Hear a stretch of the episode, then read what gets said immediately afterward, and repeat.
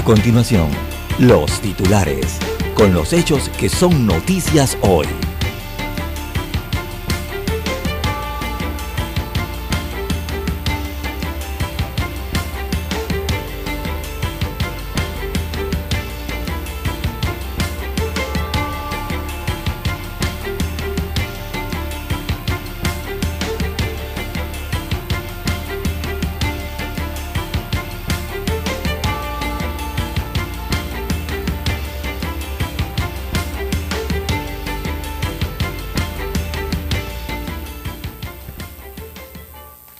La FAO vaticina un panorama sombrío para la seguridad alimentaria del año 2023. Así que la organización vigila de cerca una posible crisis alimentaria mundial con la guerra de Ucrania como telón de fondo. También para hoy, amigos oyentes, así llegaron los millones de Odebrecht a la importadora Ricamar, una empresa del cuñado del expresidente Ricardo Martinelli Berrocal, transfirió al Super 99 millones de dólares en el 2009 provenientes de la caja de número 2 de Odebrecht. También alrededor de 9.000 migrantes varados en el país con futuro incierto. Se encuentran en Las Blancas, en la comarca en Veraguanam también hay otra gran cantidad eh, de migrantes. Para hoy, amigos oyentes, eh, también tenemos Tocumen incrementará costos eh, de tasa y de servicios para eh, buscar más ingresos. La administración del aeropuerto propuso elevar a 50 dólares el impuesto de salida, pero la propuesta al final se implementó ante la recomendación no se implementó en este caso ante la recomendación del rechazo del sector privado. Esto fue una propuesta del año 2015 rechazada. También para hoy aumentan los hurtos y asaltos, la policía hace movimientos. En otros títulos eh, también tenemos eh, que hay nuevos métodos para detectar el cáncer de próstata. Los empresarios urgen acciones para atender eh, a la caja del seguro social. Así que han desarrollado una serie de giras a distintos puntos del país con el fin de atraer a Panamá inversiones eh, de compañías extranjeras. Sin embargo, eh, el problema de la caja del Seguro Social eh, sigue siendo medular. También, amigos oyentes, tenemos para el día de hoy Fuego en un local comercial causó alarma en la calle Uruguay cerca de una estación de combustible. Ayer también hubo un incendio en local comercial de todo a dólar. Imputan cargos a presunto asaltante de la caja de ahorros. Hay detalles eh, sobre este robo y las investigaciones. También para hoy tenemos que em, enjaularon al robabanco, lo detuvieron en San Isidro este fin de semana. Bien, a nivel internacional, eh, violencia en México, bueno, una masacre al interior de un bar en el estado de Guanajuato deja 11 muertos. Esto fue en Irapuato. También tenemos que eh, se reportaron varias explosiones en Kiev, capital de Ucrania. Eh, se trata de ataques con drones contra Kiev que dejaron al menos una víctima fatal eh, y tres heridos. También Seúl inicia maniobras militares anuales en momento marcado por la tensión en la península coreana. Desde Puerto Rico se informa que aumentaron a 31 el número de muertes asociadas al paso del huracán Fiona por esta isla caribeña. Y también, bueno, en las elecciones en Brasil, Bolsonaro y Lula protagonizan fuertes cruces eh, de palabras en debate ante la segunda vuelta. Amigos oyentes, estas y otras informaciones durante las dos horas del noticiero Omega Estéreo. Estos fueron nuestros titulares de hoy. En breve regresamos.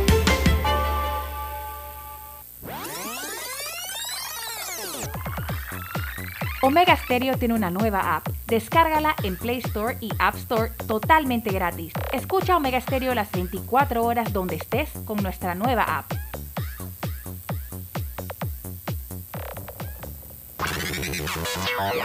Desde el dominante Cerro Azul, Omega Estéreo cubre las provincias de Panamá, Colón, Darién, Panamá Oeste y las playas en los 107.3. Continúa desde el majestuoso Cerro Canajagua en los 107.5, cubriendo todas las provincias centrales hasta el imponente volcán Barú en los 107.3 para las provincias de Chiriquí, Bocas del Toro y Veraguas. Omega Estéreo para todo Panamá.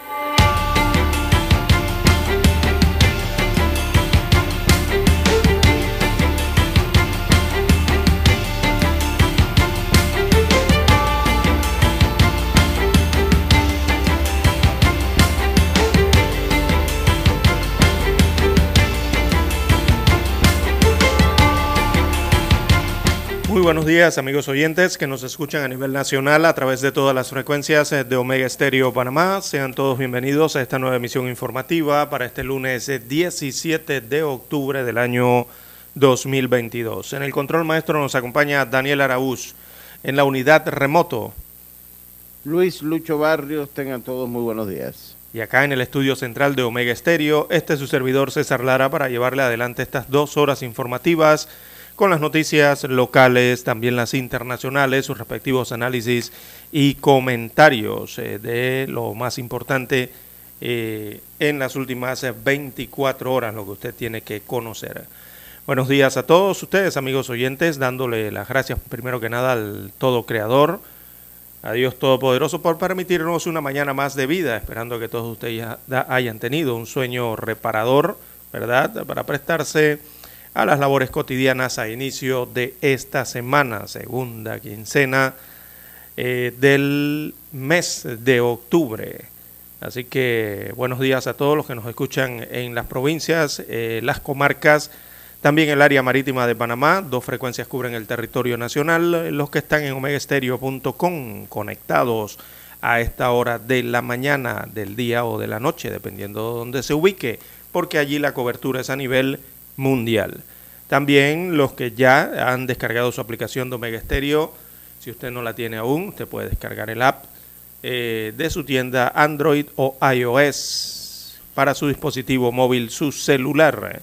Y también buenos días a los amigos oyentes que ya nos sintonizan a través de televisión. ¿sí? Omega Stereo llega a Tigo, televisión pagada por cable a nivel nacional. Usted marca el canal 856 Estamos en el canal 856, allí llega eh, la señal de Omega Estéreo a su aparato televisor. Buenos días, don Lucho Barrios Ulloa, ¿cómo amanece para este inicio de semana?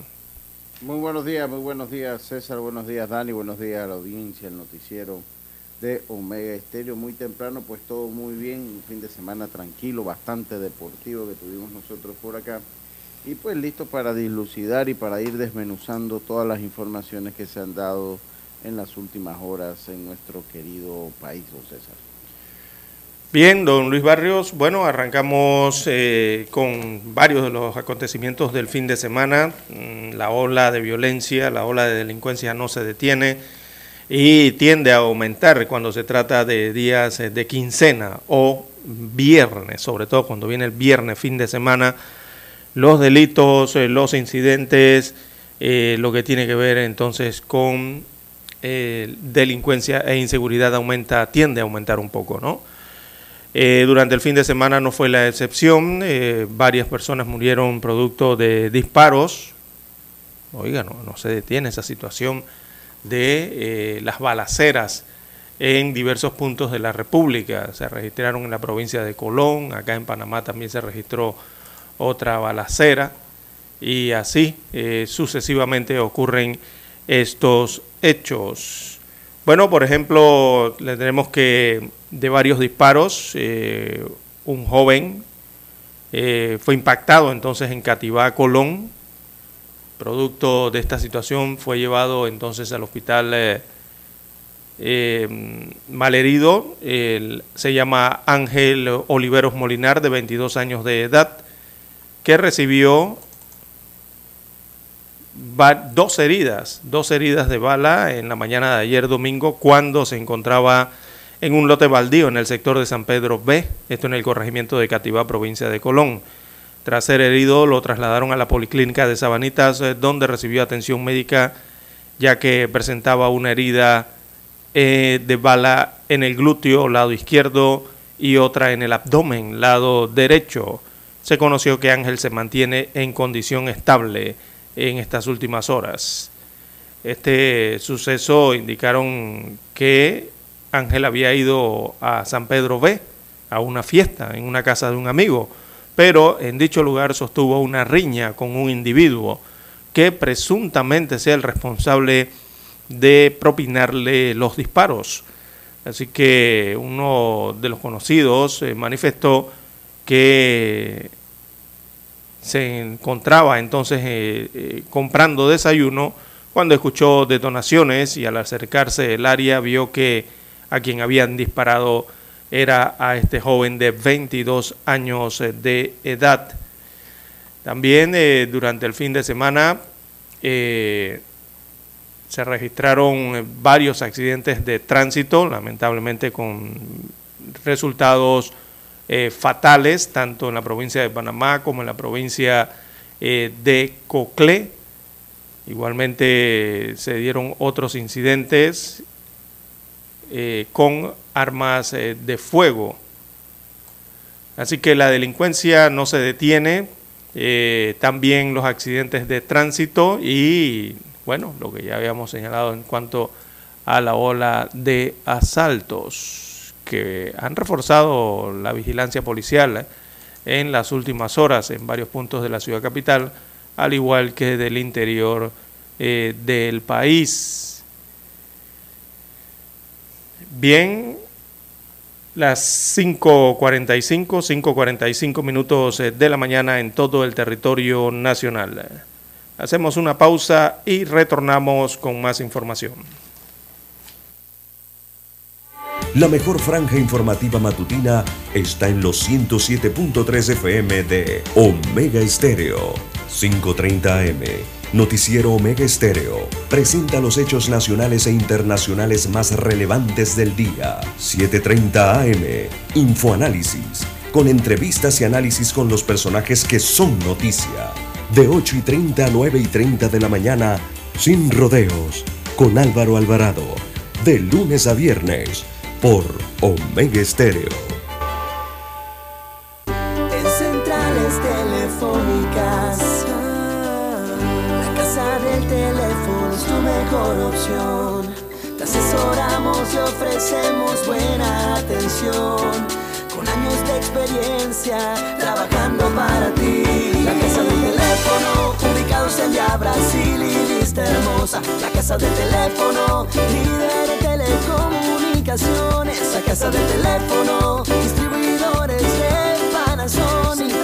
Ven a visitarnos, la casa del teléfono. 229-0465, lsdtcorp.com, distribuidor autorizado Panasonic. Omega Stereo tiene una nueva app. Descárgala en Play Store y App Store totalmente gratis. Escucha Omega Stereo las 24 horas donde estés con nuestra aplicación totalmente nueva. Para anunciarse en Omega Estéreo, marque el 269-2237. Con mucho gusto le brindaremos una atención profesional y personalizada. Su publicidad en Omega Estéreo. La escucharán de costa a costa y frontera a frontera. Contáctenos 269-2237. Gracias. Noticiero Omega Estéreo.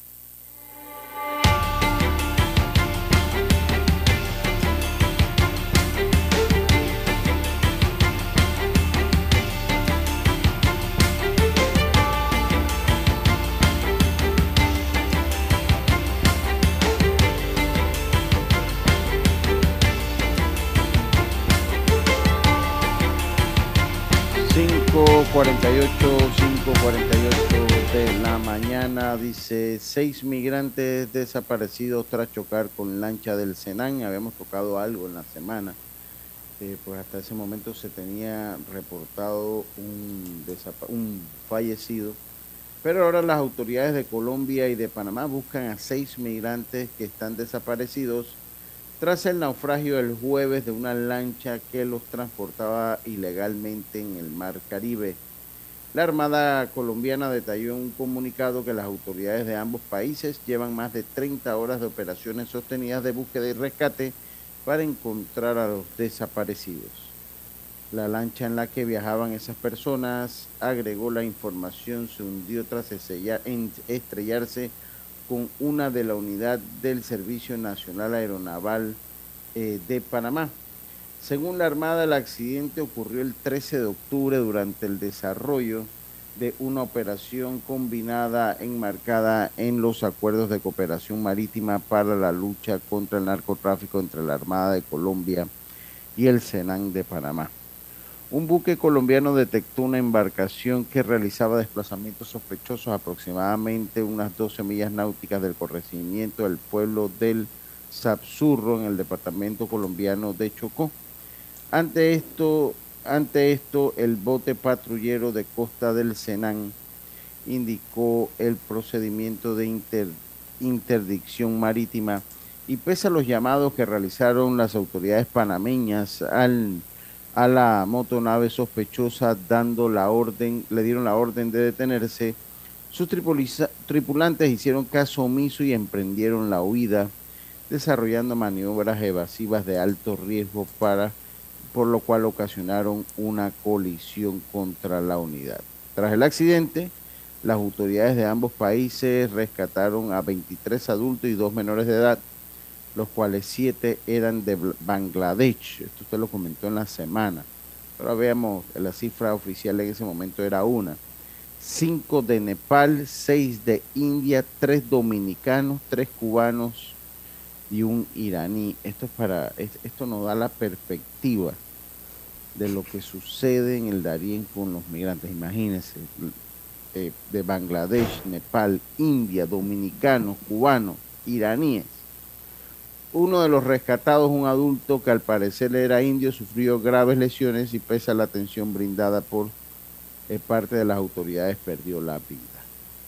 Aquí debo rescatar una cosa también, César, que por parte de las autoridades panameñas, ha habido muy, muy poca información de este caso, inclusive en esta nota que tomamos del diario La Crítica, eh, pues se hace alusión a lo que dicen las autoridades colombianas, el hecho que sucedió eh, en, pues en, mientras ambos países hacían ejercicios conjuntos. Eh, conjuntos, exactamente, pero por lo menos yo no he visto, no sé si usted lo ha podido ver, una parte oficial de las autoridades panameñas en base a lo que ocurrió allá.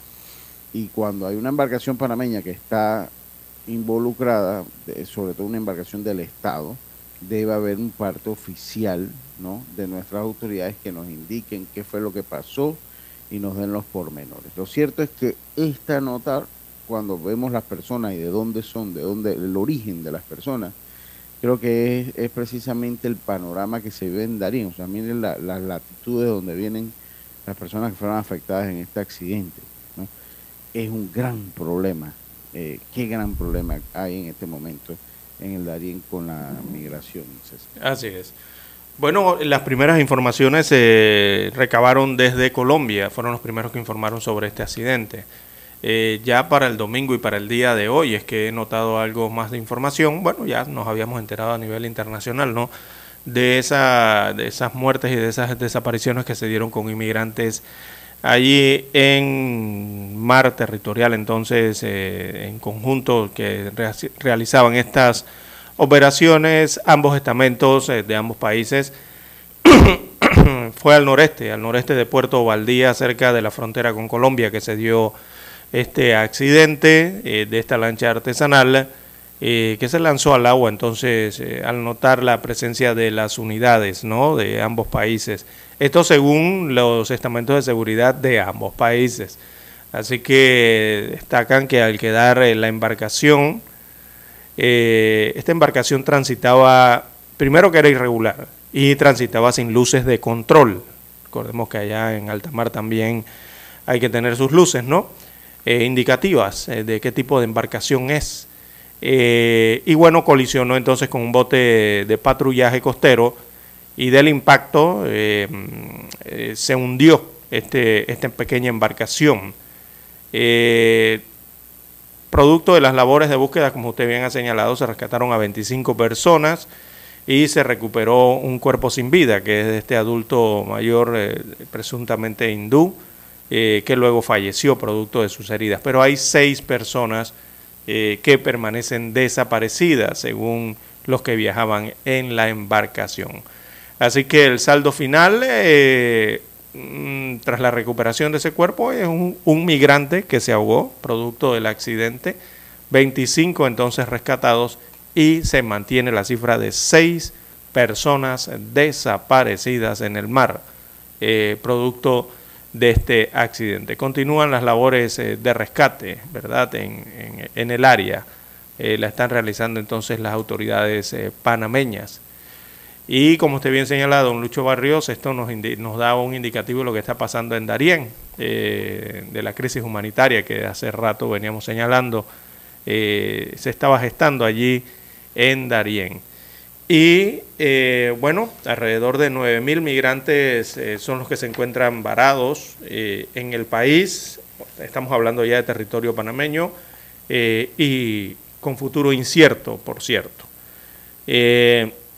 más de esta cantidad, 9.000, un poco más, son los migrantes que este fin de semana se encontraban en territorio nacional, pero con la posibilidad de que entren muchísimos más debido a a que el lado colombiano hay otros 9.000 en espera de atravesar el tapón del Darién. Algunos han decidido regresarse, es lo que se ha informado desde Necoclí, en Colombia, este sí es territorio de Antioquia. Eh, allí muchos migrantes, al conocer ya la noticia o las decisiones que han tomado en normas allá norteamericanas, eh, eh, muchos han decidido retornar a sus países, sobre todo los de nacionalidad venezolana o no hacer la travesía por el Darién. Otros sí están dispuestos a atravesar el tapón del Darién. Otros, como bien señalamos, prefieren, digamos, aventurarse ¿no? en esa ruta hacia los Estados Unidos de América, pese al anuncio del gobierno de ese país Así que la decisión del presidente Joe Biden eh, podría frenar la ola migratoria, es lo que se está notando, ¿no? Eh, ante la decisión de muchos, muchos migrantes de regresar a sus países. Eh, pero recordemos que hay muchos que quedaron en el camino y esos son los que están como en un limbo, ¿no? con pocos recursos, no tienen mucho dinero y casi están dependiendo de la ayuda humanitaria que puedan brindar los organismos o los estados en el momento en que van transitando sus territorios, eh, sea Colombia, Panamá, eh, Centroamérica o México, ¿no? Eh, están a la, a la al, están a la a la suerte de eso, lo que le está pasando a los migrantes, ¿no? y todavía se mantiene entonces la crisis migratoria a pesar de la decisión de los Estados Unidos, eh, don Luis Barrios, porque en tránsito habían miles y miles, como señalábamos la semana pasada. Hay algunos puntos eh, de ayuda, ¿verdad?, en la comarca en Veraguanán, en Las Lajas, también en otros puntos eh, de la provincia de Darién. al igual que en la comarca eh, Gunayala. Hay algunos puntos de recepción allí con ayuda humanitaria y eh, puestos de atención eh, para los migrantes que van llegando. Ahí el gran problema son lo que hablábamos, César, estos que han quedado en el limbo, que son miles, no son cientos, son miles. Y son familias enteras incluso, ¿no? Sí, e, e, esto va a ser problema. Yo sí creo que esta decisión de Estados Unidos va a bajar la ola migratoria, por lo menos de venezolanos. No vamos a seguir teniendo un problema con la gente de África, con la gente que viene de, de India, de Asia, eh, de África. Eh, pues sí, va, a continuar siendo un problema, pero el gran volumen de los venezolanos va a bajar. Eh, y, pero esto tiene que esperarse y esto se va a tener que esperar pues algún tiempo para verse y la decisión es ver qué va a pasar con los que están en ese trayecto de este, este que, vienen desde Brasil, desde Colombia, desde, desde Colombia hasta México. Y ahí pues algunos van a decidir regresarse. Sí, pues, y ese es un detalle importante que usted está dando, don Lucho, porque recordemos que muchos de ellos eh, vienen directamente de Venezuela, pero hay otro grupo importante de migrantes que proceden de otros segundos países, o sea, son venezolanos, pero proceden de otros, eh, de otros países. ¿Por qué? Porque emigraron primero de Venezuela, por ejemplo, a Chile, eh, a Brasil, como usted señala, a Uruguay, a Colombia, en Ecuador también hay muchos venezolanos, que primero que nada ellos intentaron establecerse, ¿verdad? luego de su huida de Venezuela, por las condiciones que presenta Venezuela en estos momentos pero eh, lograron, digo, trataron de establecerse en esos países de secundarios, pero al final Don Lucho no lo hicieron y decidieron tomar, de, tomaron la decisión de continuar la ruta entonces hacia los Estados Unidos de América. Ahora, eh, con la decisión, eh, el regresar, ahí es donde está la gran incógnita y el gran limbo, porque muchos de ellos no sabemos si es que quieren regresar a Venezuela o van a regresar a Venezuela o si van a regresar a esos segundos países de donde salieron, siendo eh, ellos de nacionalidad venezolana, eh, intentando, repito, eh, establecerse en algún punto. O pudiese ser, don Luis Barrios, que decidan quedarse en Panamá y establecerse en Panamá. Hay, mucho, esa, es la realidad que van a tener muchos. Esa, es la realidad que van a tener mucho y bueno. Y es la problemática. Así es, y es la problemática que tenemos. Son seis de la mañana. Las seis en punto de la mañana. Eh, tenemos que hacer la pausa para escuchar el himno nacional.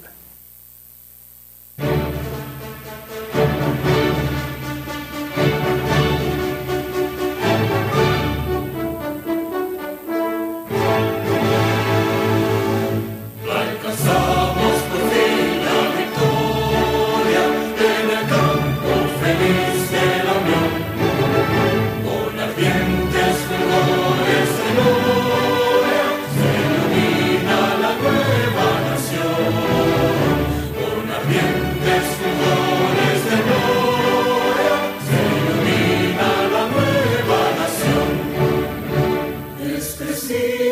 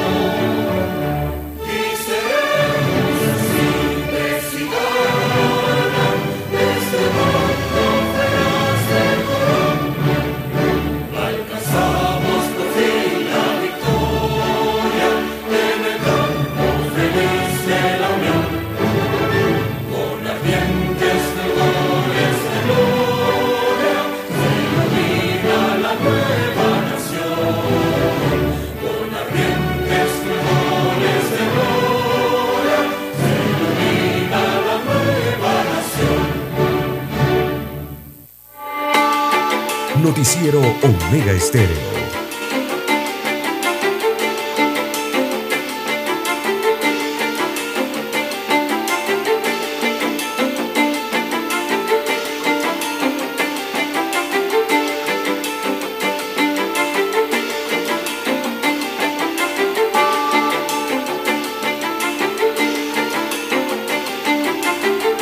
Bien, amigos oyentes, las 6.3, 6.3 minutos eh, de la mañana en todo el territorio nacional. Nos escriben a través de las redes sociales, Ciudad Nelly, Costa Rica. Eh, señalan los amigos oyentes que acá, refiriéndose a Costa Rica, dice eh, los migrantes, hay varios varados en, varias, ellos le llaman cantones, ¿no? A, las provincias. en varios cantones están en las calles eh, tratando de hacer algún tipo de trabajo o tratando de recolectar dinero, señala, a, través de limosnas. Y muchos, eh, refiriéndose a los costarricenses, muchos los ayudan, le, hacen esta ayuda humanitaria por parte de la población para ayudarlos a recolectar algo de dinero y poder regresar a sus países de origen, refiriéndose eh, este costarricense que nos escucha en Ciudad Nelly. Eh, y es cierto, es lo que está ocurriendo en todos los países centroamericanos y evidentemente va a ocurrir en Panamá igualmente, ¿no? Eh, ¿Qué veremos en las avenidas, en las calles, en las plazas, los parques? Eh, quizás a muchos inmigrantes entonces tratando de recolectar algo de dinero para sostenerse o para regresar a sus países de origen. Es lo más probable que vaya a ocurrir con algunos. Otros quizás continúen su trayecto, ¿no? A algún tipo de esperanza ya cuando lleguen a México. Así que son miles los que están en esta situación. Es que César, también hay una realidad, o sea, e, ellos están utilizando un instrumento legal a través de los de los asilos o de los... sí, es que la migración es un derecho, tú no puedes detener la migración entre los países. Así es. Y ellos cuando llegaban allá, ellos solicitaban un asilo y esto le, le otorgaba un tipo de papeles por unos por, en un mes pues tenían algún estatus legal, algún permiso de trabajo.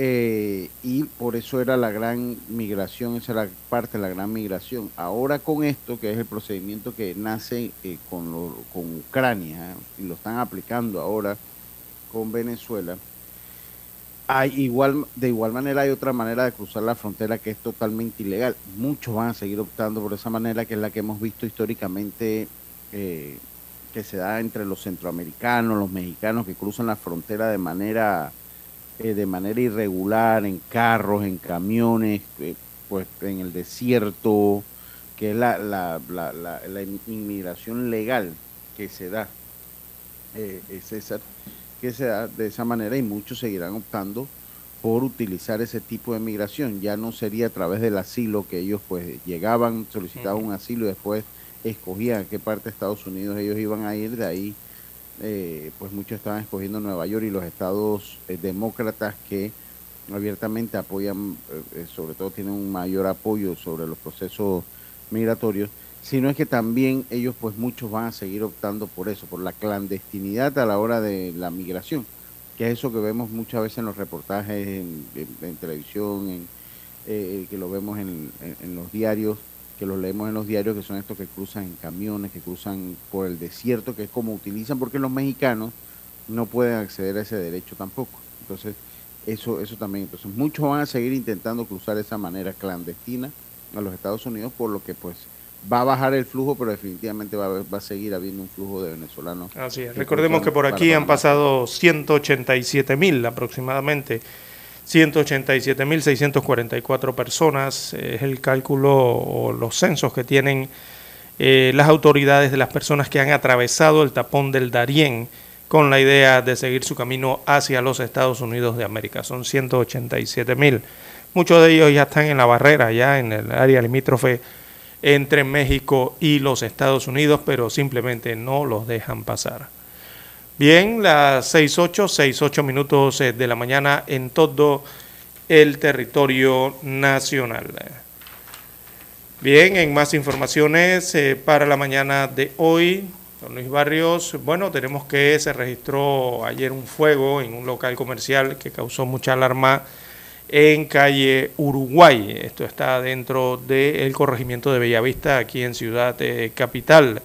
Y la alarma era porque esto estaba cerca de una estación de combustible. Eh, el humo se divisaba el día de ayer de este voraz incendio eh, que consumió gran parte local, de un local comercial ubicado en calle Uruguay. Eh, destacan los reportes que los bomberos atendieron entonces este incendio. Hubo que enviar este, carros bombas eh, de las estaciones de Caledonia, de Carrasquilla y también la de Plaza Amador para lograr sofocar las llamas, evitando que esto se propagara a otros locales. Así que por fortuna el incendio pudo ser controlado eh, hasta el momento eh, no se reportan de ninguna víctima eh, que lamentar, pero sí de daños materiales. Así que las autoridades, sobre todo las que tienen que ver con seguridad ¿verdad? e investigación de incendios, perdón, del benemérito cuerpo de bomberos, iniciaron las investigaciones y continúan para determinar qué fue lo que ocasionó este siniestro, cuáles fueron sus causas y también deslindar lo que son las responsabilidades. Así que eso, esto se registró el día de ayer en, veamos, en calle Uruguay. También eh, se reportó otro incendio eh, en el todo a dólar, pero el todo a dólar eh, de las instalaciones que se ubican en la provincia de Bocas del Toro, en el distrito de Changuinola Allá este incendio en el occidente del país consumió las instalaciones del todo a dólar de Bocas del Toro. Eh, no hubo víctimas, pero sí esto dejó pérdidas materiales de consideración. el problema ya en Bocas del Toro cuando hay un incendio, don Lucho, es que los bomberos no tienen agua. Es la gran problemática cuando se desarrolla un incendio en Bocas del Toro y evidentemente este no fue la excepción. Eh, se temía que esto se extendiera a otros locales comerciales durante el fin de semana eh, porque todo se complicó debido a la falta de agua en esa parte de Changuinola. Así que ese fue otro incendio que se atendió durante el fin de semana por los camisas rojas. También se informó del desplome, hubo un, eso se llama colapso, un colapso de estructura eh, del almacén, un almacén que se había incendiado en el año 2021. Eh, hubo un colapso el día de ayer de parte de esta estructura en el sector de calle Cuarta eh, Final, en el distrito de David, esto en la provincia de Chiriquí. allí colapsó entonces el día de ayer parte de esta estructura y le cayó a varios automóviles que estaban estacionados sobre la vía. Lastimosamente allí daños materiales para propietarios de vehículos cuando se registró ese hecho a tempranas horas del día de ayer. Eh, los transeúntes solamente señalaron que eh, se escuchó un fuerte estruendo y que la parte de este almacén, este almacén se llamaba Cuatro Esquinas, allá en el distrito de David, en la ciudad de David, el Cuatro Esquinas, que se había quemado hace algunos años y producto del incendio entonces de unas estructuras que lastimosamente colapsaron ayer, cayendo encima de algunos vehículos que se mantenían allí estacionados en la vía. Eh, no se reportan víctimas eh, ni tampoco heridos, simplemente daños eh, materiales. Así que parte de lo que tuvieron que atender los beneméritos cuerpos de bomberos de las provincias de Bocas del Toro, Chiriquí y también de la provincia de Panamá durante el fin de semana. Yo, quisiera saber, no sé si usted eh, lo sabe, César, sería interesante. Eh, en el caso de esos incendios, porque a través de un incendio una estructura entonces se condena, que es lo que pasó ahí en el, caso Sí, claro. Queda condenada. La, la, ¿De quién la responsabilidad una vez está condenada la estructura? Del propietario, del dueño del terreno. Del propietario, del propietario del terreno. Entonces, quien tiene el título de propiedad. Claro. Ahí hay un ahí hay un, una deficiencia y esto pues uno nada más para decirlo como medida de cuidado porque pues ahí ahora no costó ninguna vida, por lo menos no hay, no hay muertes que lamentar, que es lo importante, pero estas cosas pueden pasar. pueden pasar y, creo que pues, se debe estar un poquito más pendiente de eso. Sí, eso es lo que ocurre con los inmuebles desvencijados o los inmuebles colapsados. Eh, es la responsabilidad del dueño del inmueble o el propietario eh, de la finca, del terreno, ¿no? En este caso, eh, tiene que hacer las labores de demolición, eso es parte de su propiedad. lo que pasa es que, bueno, siempre los dejan así, don Lucho, porque una demolición es muy costosa, no, no es tan barata nada, y sobre todo cuando son infraestructuras de más de dos pisos, como en el caso este, ¿no? pero eso sí es una responsabilidad por parte de los propietarios. En ocasiones, las autoridades, ya sean locales o del Ministerio de Vivienda y Ordenamiento Territorial, eh, por ya medidas de seguridad, ¿no? realizan algunas eh, demoliciones o contribuyen, apoyan con demoliciones, pero realmente no es su responsabilidad. La responsabilidad primaria es del el dueño del terreno. Bien, las 6.14, 6.14 minutos eh, de la mañana en todo el territorio nacional. La pausa y retornamos.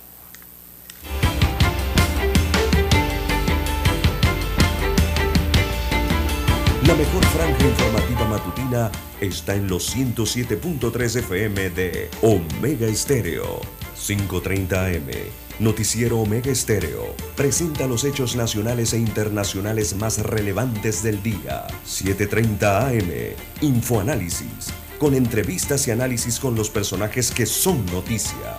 De 8 y 30 a 9 y 30 de la mañana. Sin rodeos. Con Álvaro Alvarado. De lunes a viernes. Por Omega Estéreo.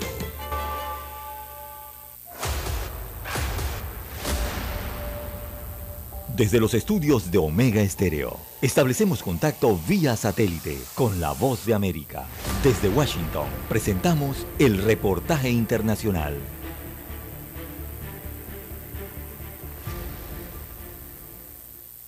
Sube la tensión en Bolivia por los desacuerdos alrededor del censo de población y vivienda, pues mientras el gobierno del presidente Luis Arce mantiene su postura sobre la realización en mayo o junio de 2024, la región de Santa Cruz suma fuerzas para exigir que esta consulta sea el 2023. En medio de este panorama, el vocero presidencial informó hace días que el Banco Mundial cerró la posibilidad de brindar apoyo financiero al operativo del censo cuando la encuesta nacional fue programada para el 16 de noviembre de este año. Sin embargo, la viceministra de Comunicación, Gabriela Alcón, en entrevista con La Voz de América, dijo que el presupuesto de 68 millones de dólares está garantizado y que 40 millones provienen de Fonplata, 26,4 millones del Banco Interamericano de Desarrollo y 1,6 millones del Tesoro General de la Nación. El financiamiento a través de estos organismos internacionales y se ha garantizado de los 68 millones de dólares. Tenemos una comisión de alto nivel puesta por cinco organismos internacionales. Dos de ellos están acompañando en procesos censales a distintos países en la región. Las críticas también apuntan a cómo el Instituto Nacional de Estadística está llevando adelante el proceso, porque inicialmente se había comprometido para este año, argumentando que se avanzaba de manera óptima. Pero un aspecto relevante que se debe tener en cuenta, según dijo a la BOA el analista político Paul Coca, es desde cuándo se van a aplicar esos resultados. No es solamente la fecha de realizar el censo. Cuando aplicamos esos resultados, y ahí es donde el gobierno tiene esa ventaja política que quiere tener muchos problemas con las regiones. El Instituto Nacional de Estadística confirmó esta semana que los datos totales de población y vivienda se conocerán en 12 meses, mientras que los resultados temáticos se presentarán después de 16 meses. Y según Coca, esto tiene que ver con una connotación política debido a los próximos procesos electorales. Bolivia no va a aplicar los resultados el 2025 porque hay un proceso electoral que va a elegir un nuevo presidente, que yo dudo que el 2026 apliquen, porque el 2026 es un año electoral también, donde se eligen autoridades subnacionales. El Comité Interinstitucional Impulsor del Censo de Santa Cruz confirmó un paro el 22 de octubre como medida de presión para que el gobierno abrogue el decreto supremo 4760 que define la realización del censo en 2024. Fabiola Chami, Voz de América,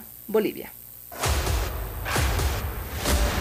Escucharon vía satélite desde Washington el reportaje internacional.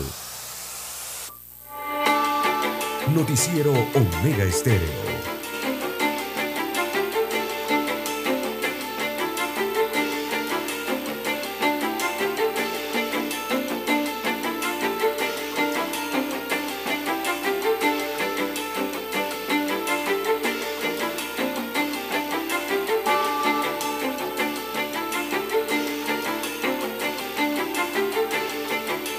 618, 618 de la mañana. Oiga, y en las últimas semanas ha sido noticia lo de la falsificación de la moneda de un balboa en nuestro país. Codeco se refirió al tema y dice que los comercios no pueden negarse a recibir monedas de un balboa, pero sí pueden comprobar su autenticidad. El administrador de la Codeco explicó que los comerciantes no pueden solo decidir que no recibirán las monedas. Para rechazarlas deben revisarlas primero. En los últimos meses en Panamá han aumentado las denuncias por la circulación de monedas de un balboa falsas. Los comerciantes han manifestado su preocupación por la afectación que esto podría suponer a sus ingresos. Jorge Quintero, administrador de la Autoridad de Protección al Consumidor y Defensa de la Competencia Codeco, aclaró que pese a las complicaciones que esto represente para los comerciantes, no pueden negarse a recibir las monedas de un balboa, comúnmente conocidas como Martinelli. Sin embargo, sí pueden hacer la verificación para corroborar que sean auténticas. Si hay bastantes Martinellis de alguna manera falsos, pero tenemos que recordarle que es una moneda de circulación nacional, así que tienen que ser aceptada por los comercios, indicó Quintero. Por su parte, Pedro Acosta de Unión Nacional de Consumidores y Usuarios de la República de Panamá señaló que esto ha pasado siempre. Ahora son los Martinellis, antes eran los billetes de, un, de, uno, cinco o cinco dólares, eventualmente van a salir del mercado pero, pero mientras eso pase, habrá una proporción de comerciantes y de consumidores que van a tener que tragárselos, añadió. El Ministerio de Economía y Finanzas y el Banco Nacional de Panamá presentaron conjuntamente el 5 de abril una denuncia ante el Procurador General de la Nación encargado, Javier Carballo, para el inicio de las investigaciones penales de rigor. Eh, bueno, y es un tema que va tomando fuerza porque ya yo he estado en algunos comercios que te revisan eh, si la moneda de un balboa tiene o no tiene la tilde, que es lo que se ha señalado, eh, que los hace ser falsos o los hace ser los las monedas correctas, las monedas de uso legal, ¿no? que tengan la tilde en la palabra República y en Panamá. Y pues habrá que ver qué es lo que pasa porque son muy, pero muchas las cantidades de monedas, César. Sí, están circulando. Fueron más de 300 millones de dólares eh, que fueron acuñados, ¿no? Eh, durante la administración del expresidente Ricardo Martinelli y popularmente aquí en Panamá le han llamado Martinellis. A esta moneda eh, con valor de un balboa, equivalente, perdón, al valor de un balboa, que circula en nuestro país. Eh, la moneda oficial de la República de Panamá es el Balboa, recordemos, no son los Martinelli, los denominados Martinelli, es el Balboa. El Balboa tiene equivalencia con el dólar de los Estados Unidos de América y con la puesta también en circulación de esta otra moneda en los últimos años aquí en el territorio nacional. Bueno, eh, se está pidiendo a la población, como usted bien señala, don Lucho, eh, que al recibir entonces estas monedas con los diseños, hay unos diseños específicos que son los que están sufriendo de esto. Es el diseño que tiene que ver con Nuestra Señora de la Merced, ¿verdad? Esa nueva acuñación. Y el otro diseño de monedas de un dólar que tiene que ver con la jornada eh, mundial de la juventud. Se, recordará una que, esas que tienen colores, que tienen azul, eh, creo que son Sí, sí, que tienen colores blanco y azul, creo que me parece tienen en, en, la moneda, ¿no? E, esas dos específicamente son las que más han sufrido eh, con esta situación y ya las investigaciones las realiza el Ministerio Público, ¿no?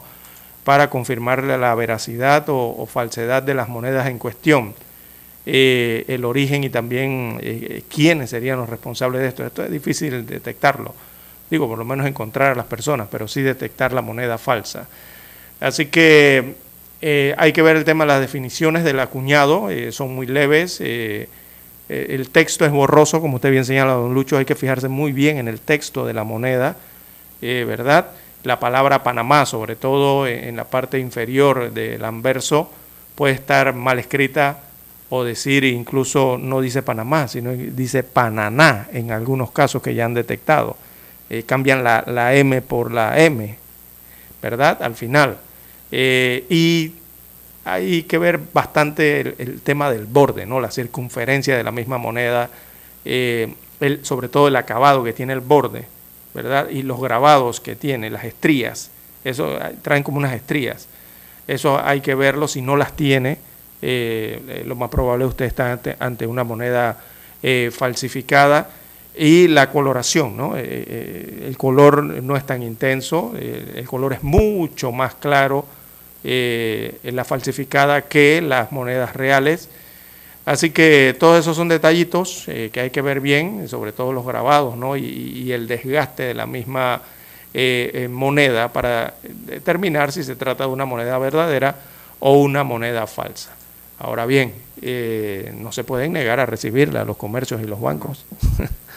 Eso igual pasa con los dólares americanos, ¿no? El billete de dólar americano eh, o, sus diferentes denominaciones. sí, hace muchos años este, te, ponían los letreritos. No se aceptan billetes de 50 ni de 100. Sí, eso es prohibido. años te lo ponían. Hasta que Codeco tomó carta en el asunto y eso es una práctica pues que no, eh, que no se puede dar. Eso sí, en muchos lugares cuando te paga con un billete de 100 dólares tiene que hacer un trámite muy similar a cualquier institución del gobierno, entre dar cédula, copia, firmar cuanto registro pero no pueden negarte, no puede, usted puede ya pagar con 100 dólares de donde usted quiera, con billete de 100 dólares donde usted quiera. Hace mucho tiempo no, lo mismo pasa con las monedas, o sea, te las tienen que recibir, pero van a estar pendientes de su veracidad, van a estar pendientes de su veracidad, pero sí hay que buscar una solución a esto, porque el volumen de monedas es alto. Exactamente, y el temor mucho es porque recordemos que todas estas monedas, a pesar de ser monedas, eh, hay sistemas eh, digitales, sistemas electrónicos eh, de los bancos, ¿verdad?, que detectan cuando se trata de una moneda legal o una moneda, o, ha sido falsificada en este caso, ¿no? Eh, esas monedas eh, de la casa de, esto lo hizo Canadá, me parece que fue la que imprimió las monedas. Sí, Canadá. y las trajeron a Panamá, si mal no recuerdo. Eh, eso tiene ese tipo de medidas de seguridad, son seguridad, ellos le llaman electromagnéticas, ¿verdad? Y los lectores de estas monedas, de este, de este tipo de dinero en los bancos, la detectan, detectan cuando es la real y detectan cuando son las eh, falsificadas, porque todos esos lectores, así como ocurre con el dólar americano, que usted ve que lo detectan, le introducen el dólar debajo de unas máquinas, hay unas luces, y detectan si es verdadero o falso. Eh, asimismo hacen con las monedas, eh, todas esas máquinas están calibradas aquí en Panamá también para detectar cuando se trata de monedas falsificadas. Hasta allá llega la tecnología.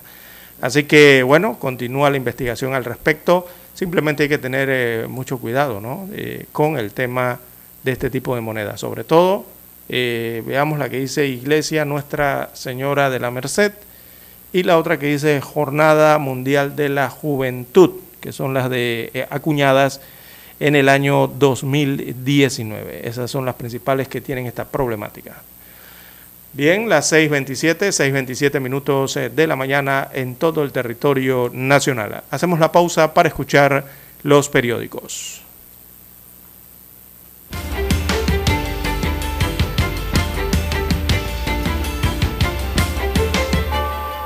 Para anunciarse en Omega Estéreo, marque el 269-2237.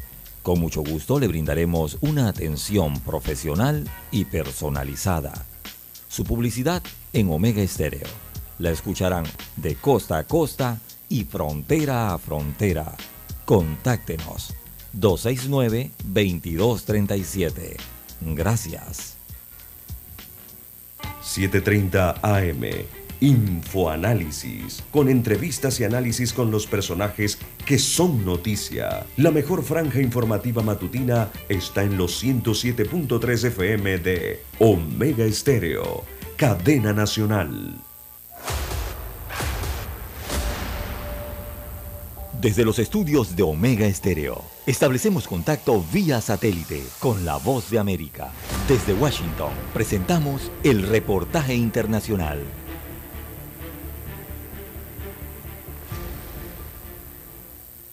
La Administración de Alimentos y Medicamentos de los Estados Unidos, la FTA, autorizó la dosis de refuerzo de la vacuna contra el COVID-19 para niños mayores de 5 años, mientras instaron a los estadounidenses de todas las edades a mantener su esquema de inmunización actualizado para evitar posibles rebrotes de la enfermedad durante la época de fin de año.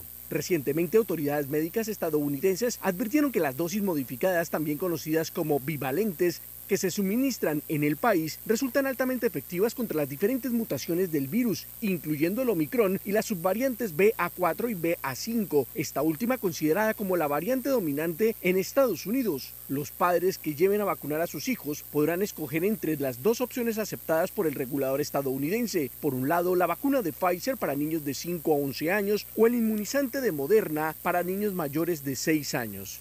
Algunos especialistas en enfermedades infecciosas pediátricas, como el doctor Jason Newland de la Universidad de Washington en San Luis, destacan la importancia de mantener los refuerzos actualizados de las vacunas contra el COVID-19, ya que son considerados extremadamente importantes para mantener a los niños saludables y en la escuela. En entrevista con la agencia de noticias de Associated Press, el doctor Newland envió un mensaje a los padres que aún desconfían de la seguridad de la inoculación en menores. No hay preocupación desde la perspectiva de la seguridad con las vacunas bivalentes, ya sea Moderna o Pfizer, dijo.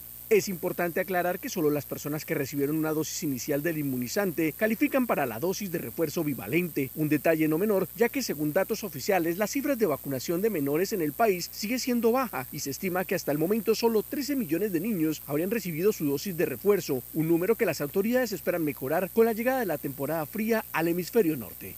Héctor Contreras, Voz de América, Washington. Escucharon vía satélite desde Washington el reportaje internacional. Noticiero Omega Estéreo. Las noticias impresas en tinta sobre papel. Con ustedes. Escuchando el periódico. Los titulares de las primeras planas de los diarios estándares de circulación en Panamá.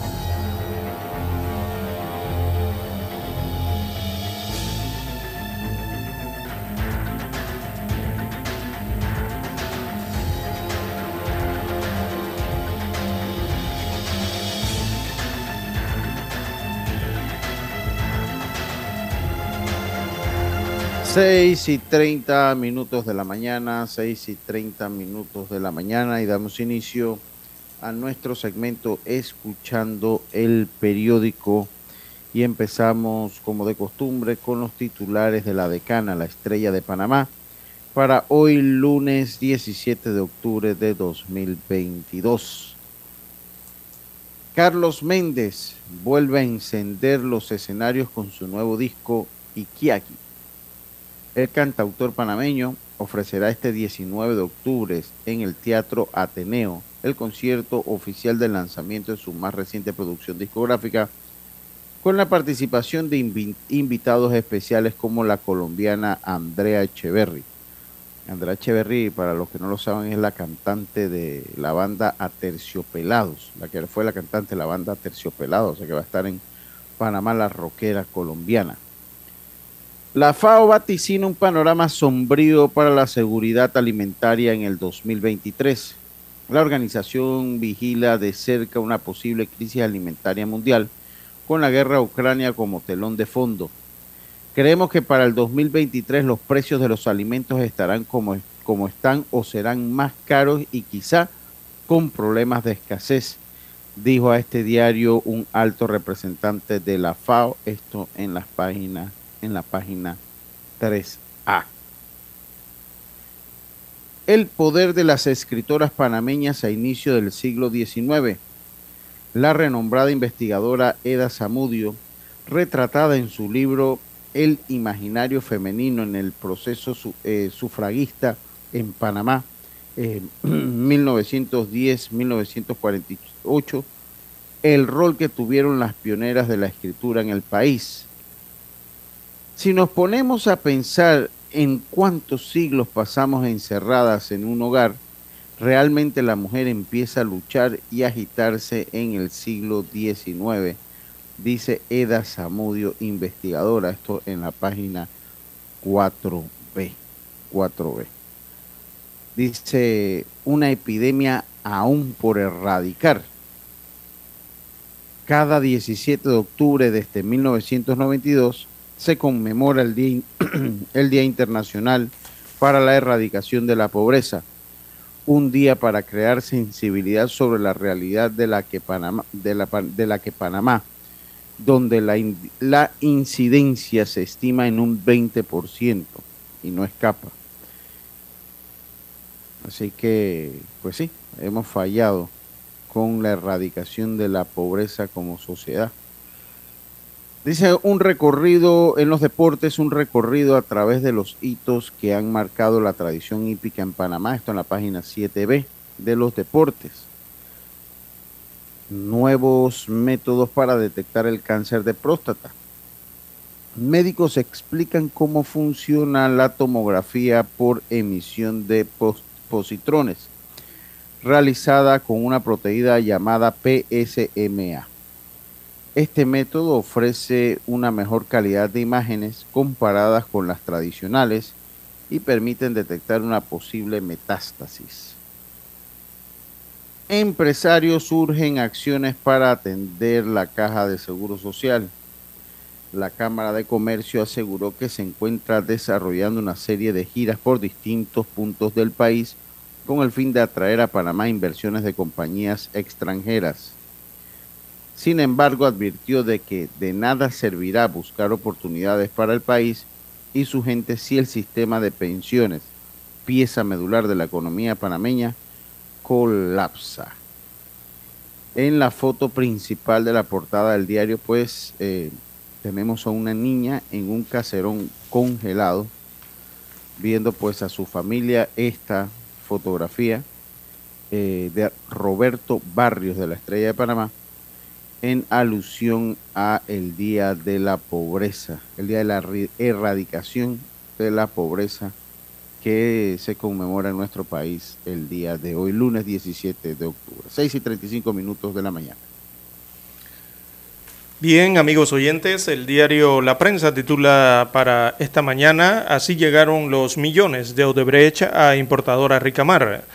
Es un reporte de la unidad investigativa del diario La Prensa bajo la rúbrica de Rolando Rodríguez, periodista de El Rotativo.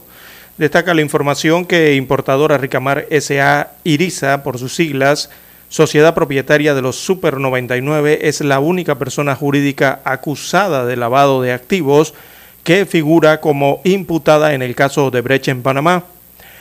¿Por está acusada, se pregunta el rotativo. Bueno, destaca que el presidente Ricardo Martinelli ha alegado que todo lo que recibió de Odebrecht eran fondos eh, de campaña. ¿Cómo llegaron estos fondos a los Super 99? Es otra pregunta que se hace el texto de la unidad investigativa. Así que una empresa eh, del cuñado del expresidente Martinelli transfirió al Super 99 millones de dólares en el año 2009, provenientes de la caja 2 de Odebrecht, destaca la prensa como principal titular. Veamos otros titulares de primera plana, alrededor de 9.000 migrantes varados en el país eh, con futuro incierto. Es el tema de la migración, dice que son 9.072 los migrantes que en este fin de semana se encontraban en territorio nacional pero con la posibilidad de que entren muchísimos más, debido a que el lado colombiano hay otros 9.000 en espera de atravesar el tapón del Darién. Así que los migrantes eh, reciben ayuda, entonces eh, humanitaria, eh, según la gráfica que acompaña este titular, en el área de Lajas Blancas. Esto queda en la comarca en Verá, en Verá, en Verá, Guanán, ¿no? Eh, bien, también titula hoy el diario La Prensa, Tocumen incrementará costos de tasas y servicios aeroportuarios. Bueno, la administración del Aeropuerto Internacional de Tocumen eh, confirmó que está realizando los análisis para aumentar costos eh, de las tasas y servicios que cobra a las aerolíneas y pasajeros. Así que Rafot perdón, su nombre es Raful. Raful Arab, gerente de Tocumen SA, ha señalado que hay tasas que tienen años que no se incrementan, por lo cual eh, vienen realizando los estudios para aumentarlas. Bueno, difícil eso. ¿ah? En más títulos eh, para la mañana de hoy del diario La Prensa, aumentan los hurtos y asaltos, la policía hace movimientos, destaca la sección de panorama en la 2A. También en la plana de economía minera sigue negociando los temas eh, del nuevo contrato. No acaba esto. Eh, realmente, ¿bajo qué parámetros está funcionando esta minera en Panamá? Es la gran pregunta. También América bajo la sombra de energías eh, sanitarias, eso en la página 5A. También la sección Vivir Más aparece hoy en el diario La Prensa, una iniciativa para combatir el cambio climático, es su reportaje central. Y eh, la fotografía principal del diario La Prensa, bueno, no es una fotografía, es una imagen en la que la titulan Jugando se aprende. Dice que el Centro de Investigación Educativo de Panamá demostró en un estudio científico que estudiantes de preescolar adquieren eh, habilidades tempranas en español y matemática a través de los juegos digitales educativos. Y la gráfica entonces muestra eh, cómo son estos juegos digitales, ¿no? A través de una pantalla, eh, ¿verdad? cómo se realizan estas actividades. Bien, amigos oyentes, estos son los principales titulares que muestra hoy en portada el diario La Prensa. Con ellos concluimos la lectura de los principales titulares de los diarios estándares de circulación nacional. Hasta aquí. Escuchando el periódico. Las noticias de primera plana, impresas en tinta sobre papel.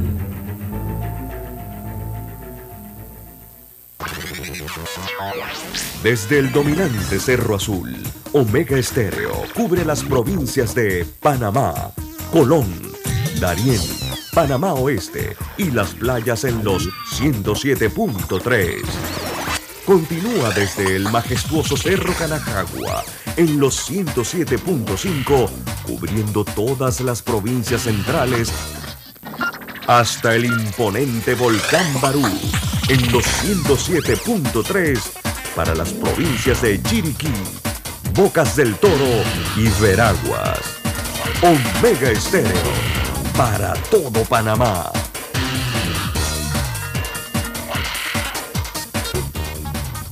Noticiero Omega Estéreo. Desde los estudios de Omega Estéreo, establecemos contacto vía satélite con la voz de América. Desde Washington, presentamos el reportaje internacional.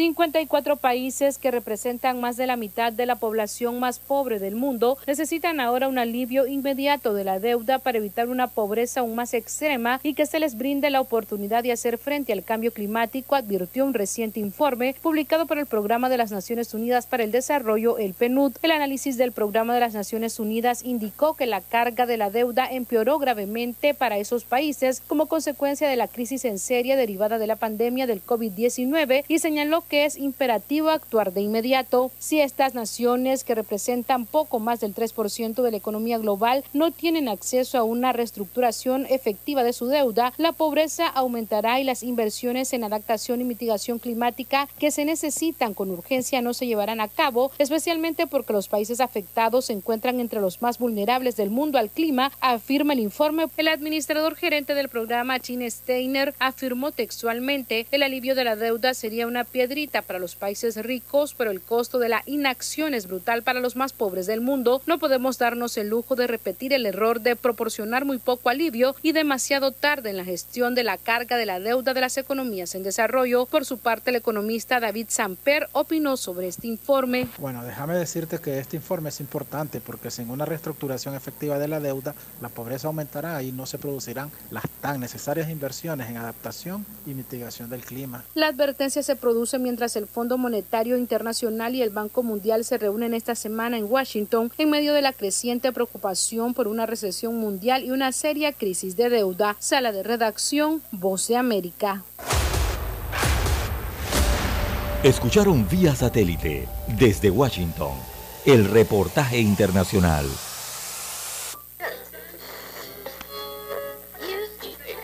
Cuando nadie creía en el FM estéreo,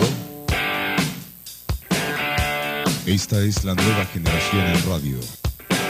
Esta es la generación Omega. Construimos el camino que seguirían las demás. Omega Estéreo. 41 años de profesionalismo, evolución e innovación. Problemas de tierra, reclamos por accidentes, despidos injustificados, reclamos de herencias, sucesiones, daños y perjuicios. Todo problema legal civil, penal y laboral, consulte al 6614-1445. Licenciado Juan de Dios Hernández le atiende. 6614-1445.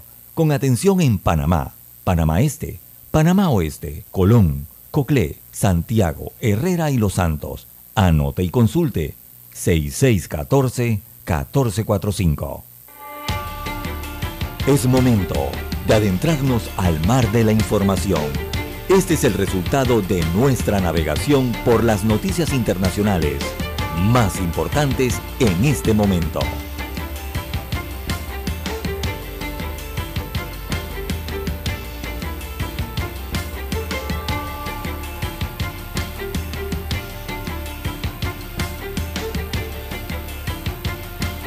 Bien, amigos oyentes, las 6:44 minutos de la mañana en todo el territorio nacional. De relieve a nivel internacional, bueno, el día de hoy se han realizado ataques con drones contra Kiev, esto en Ucrania. Eh, ha dejado al menos una víctima fatal eh, y tres heridos según los primeros eh, reportes. Así que al menos una persona, una mujer, falleció en los ataques rusos con drones suicidas, destacan los informes internacionales de este lunes eh, ocurridos en el centro de la capital ucraniana y otras tres personas resultaron heridas, eh, según lo que ha reportado el alcalde de Kiev, eh, Vitaly Klitschko. Así que el cuerpo de una mujer muerta fue recuperado entre los escombros de un edificio en el barrio de Chevchenkivskiji, donde ocurrió una explosión como resultado del ataque de un dron esto lo escribió el regidor en su cuenta de Telegram. Así que otra persona está bajo los escombros, añadió, y tres heridos fueron hospitalizados. Bueno, se ha dado una ola de ataques, eh, se produce cuando las familias se preparaban para comenzar la semana. Entre los afectados eh, o entre los afectados hay, repiten, una mujer y los equipos utilizados o empleados para haber eh, realizado este ataque a la ciudad eh, ucraniana son modelos Shahed de fabricación iraní, destaca el informe. Así que estos Shahed iraníes eh, los ha rebautizado Rusia como Geran 2, tienen una carga explosiva y pueden quedarse suspendidos en el aire sobre sus objetivos antes de lanzarse contra ellos. Bueno, es lo que destaca la información internacional eh, que ocurre para el día de hoy en esta crisis que hay entre Rusia y Ucrania, ¿verdad? Eh, y que ha dejado el saldo de una persona muerta hasta el momento, producto de unos ataques con drones sobre la capital eh, en Ucrania. Las 6:47 minutos eh, de la mañana en todo el territorio nacional. Y continuamos en Rusia porque cierra los centros de reclutamiento militares en Moscú. Los centros de reclutamiento militar de Moscú, abiertos desde hace un mes, cerrarán este lunes, anunció el alcalde Sergei Sobiani, considerando que la capital rusa ya había reclutado su cuota de personal para combatir en Ucrania. Los centros de reclutamiento para los hombres movilizados cierra el 17 de octubre del presente año a las 2 de la tarde, indicó el alcalde en un comunicado sin ofrecer cifras de reclutados. Los objetivos de movilización parcial establecidos sobre la base del decreto del presidente y la misión del Ministerio de Defensa han sido cumplidos plenamente, permitiendo el fin del proceso de reclutamiento en Moscú, afirmó. Esperamos y rezamos porque vuelvan sanos y salvos, agregó Sobiani. El viernes el presidente ruso Vladimir Putin había asegurado que no proveía una nueva ronda de reclutamientos en el ejército admitiendo que durante la campaña se había producido errores. En esta semana se han denunciado casos de reclutamientos de hombres no elegibles como estudiantes, personas demasiado mayores o enfermas. Según Putin, se ha reclutado a 222 mil hombres de los 300 mil previstos, de, de los cuales 16 mil ya se encontraban en unidades implicadas en combate. Bien, las 6:48 minutos de la mañana en todo el territorio nacional. Durante el fin de semana eh, también ocurrió un hecho de violencia en México, ya que se registró una masacre. Esa masacre fue en el interior de un bar en el estado de Guanajuato, estado céntrico mexicano, y ese ataque o esa masacre dejó 11 muertos. Así que esta cantidad de personas, 11, eh, muertos fueron, 11 personas fueron asesinadas en el municipio de Irapuato, esto en el centro del estado mexicano de Guanajuato, según informaron las autoridades mexicanas. Los hechos ocurrieron en el establecimiento ubicado en la colonia 12 de diciembre en Irapuato. Irapuato es la segunda ciudad más grande eh, de esta entidad mexicana, de este estado en este caso. Así que al igual, al lugar, perdón, e identificaron como un bar. Allí llegaron sujetos armados que dispararon en contra de quienes estaban presentes, dejando un saldo de 11 muertos, 6 mujeres y 5 hombres, según detalla eh, las autoridades mexicanas. Eh, recordemos que este estado de Guanajuato ocupa un puesto como entidad mexicana, o una de las entidades, o una de las circunscripciones mexicanas con mayor cantidad de homicidios dolosos en los últimos años. Eh, mucha violencia en este estado, céntrico, cercano entonces a la Ciudad de México. Esto ha estremecido entonces a la población mexicana cuando eh, ha ocurrido este asesinato de 10 personas eh, en esta masacre dentro de un establecimiento de diversión en esta ciudad. Las 6.50, 6.50 minutos de la mañana en todo el territorio nacional. ¿Qué más tenemos, don Lucho Barrios? Sí, así es. Eh, Bolsonaro y Lula intercambian golpes en debate previo a la segunda vuelta electoral en Brasil.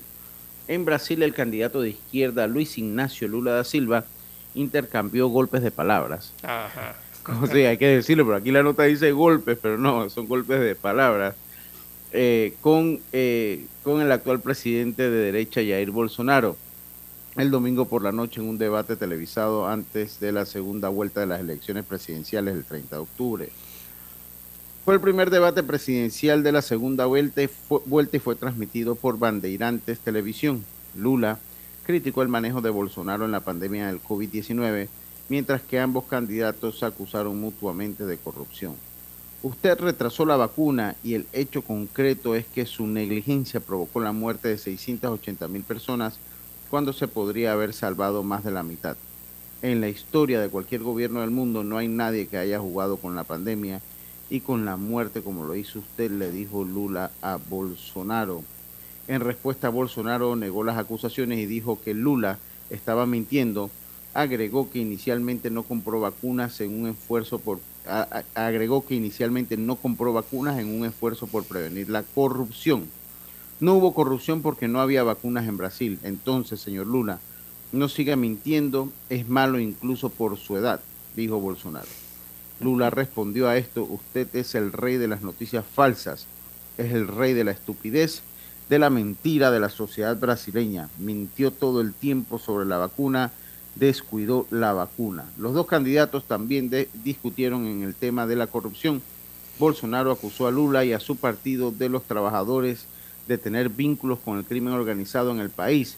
En respuesta, Lula también dijo que Bolsonaro tenían vínculos con personas relacionadas con el crimen organizado. Por último, la última encuesta eh, de Datafoja publicada el viernes muestra a Lula a la cabeza con el 53% de intención de votos en la segunda vuelta, mientras que sitúan a Bolsonaro con un 47%. Bueno, sí, fue un, eh, debate con insultos, la verdad, de ambos lados.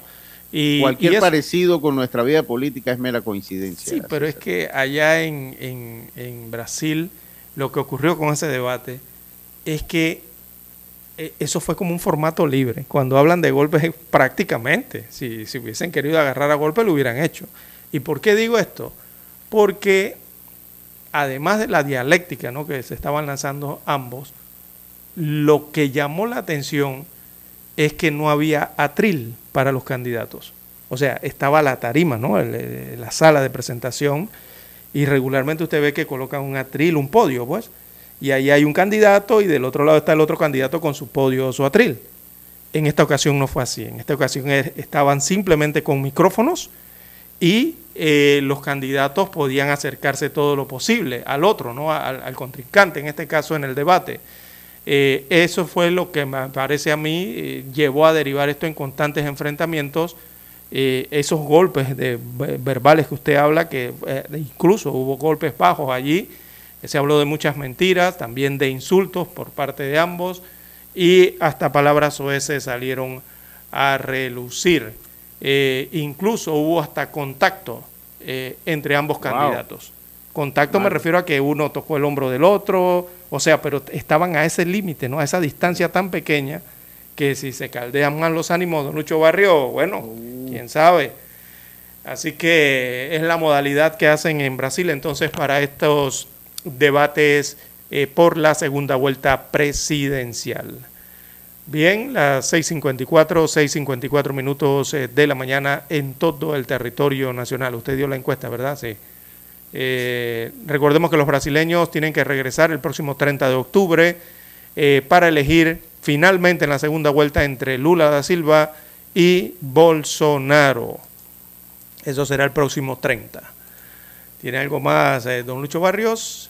Sí, ahí podemos dar una noticia, pues la que hemos, tocado de el lado panameño, pero podemos tocarla ahora también del lado de la colombiano, del, no de, acá del lado de, México, lo que hablábamos de los migrantes y forma parte de las noticias internacionales es el giro de Estados Unidos ante la migración venezolana, inquieta precisamente a la frontera de México. La medida se toma después de que los migrantes de Cuba, Nicaragua y Venezuela representan más del 55, de 55 mil del, eh, de 55 mil de los indocumentados encontrados en la frontera de Estados Unidos con México. En agosto, un aumento anual de 175% esta nueva política de los Estados Unidos para expulsar de inmediato a venezolanos que lleguen por tierra con el consentimiento del gobierno mexicano inquieta a migrantes y activistas de la frontera del norte de México, donde los albergues ya están saturados. También tiene un problema muy similar al que tenemos nosotros acá en Panamá.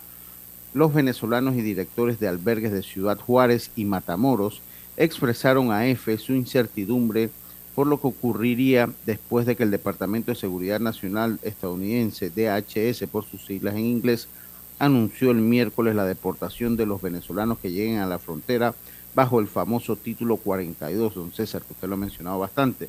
Lo primero que se tiene que eh, meditar es si conocen la realidad de la frontera, los albergues no están solos, esos acuerdos están, esos acuerdos están entre Estados Unidos y México cuando hay una crisis migratoria declaró a EFE el padre Javier Calvillo, director de la Casa del Migrante de Juárez, fronteriza precisamente con el estado de Texas en la ciudad del Paso. El sacerdote expresó que, eh, que está la duda de quién apoyará con los gastos a los indocumentados que devuelvan a Juárez. Esto es un punto muy válido, donde esperan que los tres niveles de gobierno ayuden con esta problemática. Parece que no les interesa a los migrantes. La pregunta es qué pasará con todos los venezolanos. Fue un acuerdo entre los gobiernos y ojalá haya una acción entre ellos. En las medidas se toma después que los migrantes de Cuba, Nicaragua y Venezuela representaron más de 55 mil de los indocumentados encontraron entonces en la frontera y ante la crisis de Venezuela, Washington otorgará 24 mil permisos ciudadanos de ese país que lleguen por vía aérea y tengan un patrocinador en Estados Unidos, un programa similar al que ofreció en Ucrania. ¿Eh? Continúan las reacciones por este tema, César. Así es. Bien, las 6.57 rápidamente eh, presentan informes en Puerto Rico, en el Caribe, producto del paso del huracán Fiona. Imagínense usted hace cuánto tiempo pasó ese huracán. Y todavía se están reportando lastimosamente muertes asociadas al paso de ese huracán de hace, alguna, de hace un mes atrás. 31 eh, a 31 entonces aumenta el número de muertes por Fiona en Puerto Rico, tan solo en esa isla, ¿no? Habría que sumar el resto de las áreas eh, que resultaron afectadas por este huracán. Eso en cuanto a Fiona. el otro huracán que pasó recientemente, convertido en tormenta tropical. Recordemos en Venezuela, el último, la cifra ha aumentado a más de 70 fallecidos. En Venezuela, recordemos que está este sistema eh, provocó la muerte de 50 personas en Tejerías, allí en un estado céntrico de Venezuela, eh, producto de que las lluvias provocaron un deslave y, la crecida de un afluente que prácticamente arrasó con un medio barrio en esta localidad. A 50 ya han aumentado las muertes allí, por lo que de forma general entre Venezuela, Colombia, Centroamérica, eh, las muertes ya van por más de 70 en este caso para este otro huracán. Así que son las cifras que se recogen producto de la temporada de huracanes en el Caribe. Las 6.59 minutos, 6.59 minutos eh, de la mañana en todo el territorio nacional. Don Dani nos informa si tiene la señal eh, desde Washington. Bueno, Dani dice que sí, ya tiene la señal, así que nos vamos directo con la voz de los Estados Unidos de América vía satélite.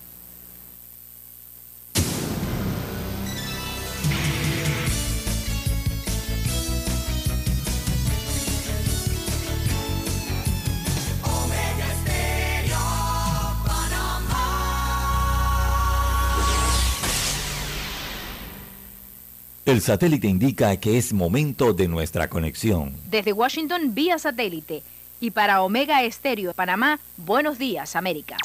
Buenos días, América. Vía satélite. Desde Washington.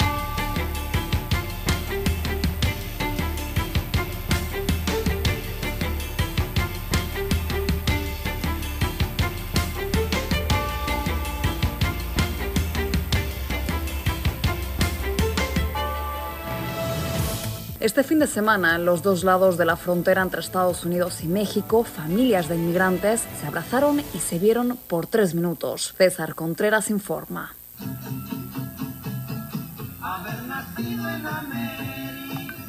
Nos encontramos en El Paso, Texas y Ciudad Juárez, Chihuahua para la novena edición del evento Abrazos No Muros, donde familias de ambos lados de la frontera, con muchos años sin verse, se reúnen por primera vez al pie del río Bravo. Primeros encuentros en estos momentos, familias se vuelven a encontrar, ellos están abrazando, se están diciendo cuántos se extrañaron.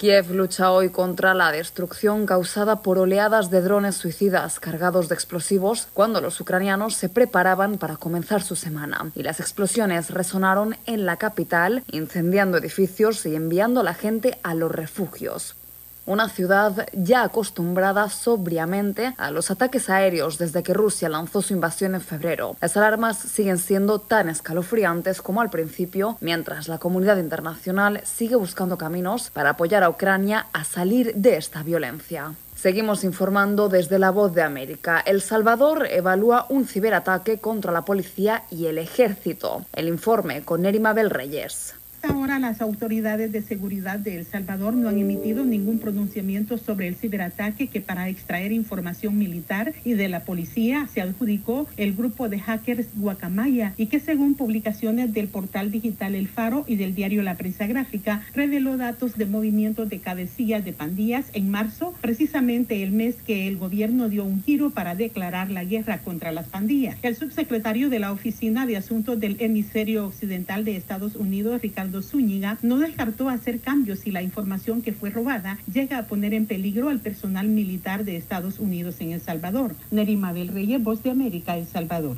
Y cerramos con esta noticia. Autoridades colombianas informaron que detuvieron en un operativo a 19 presuntos integrantes de la banda criminal venezolana conocida como Tren de Aragua, realizando 21 diligencias de allanamiento en Bogotá y el municipio de Soacha, donde se hicieron efectivas 11 capturas por orden judicial y 8 en flagrancia por los delitos de homicidio agravado, concierto para delinquir, extorsión, cohecho, así como tráfico, fabricación y porte de armas de fuego. Desde Washington vía satélite y para Omega Estéreo Panamá hemos presentado Buenos Días América. Buenos días América vía satélite desde Washington. Problemas de tierra, reclamos por accidentes, despidos injustificados, reclamos de herencias, sucesiones, daños y perjuicios. Todo problema legal civil, penal y laboral, consulte al 6614-1445. Licenciado Juan de Dios Hernández le atiende. 6614-1445. Con atención en Panamá, Panamá Este, Panamá Oeste, Colón, Coclé, Santiago, Herrera y Los Santos. Anote y consulte 6614-1445. Noticiero Omega Estéreo.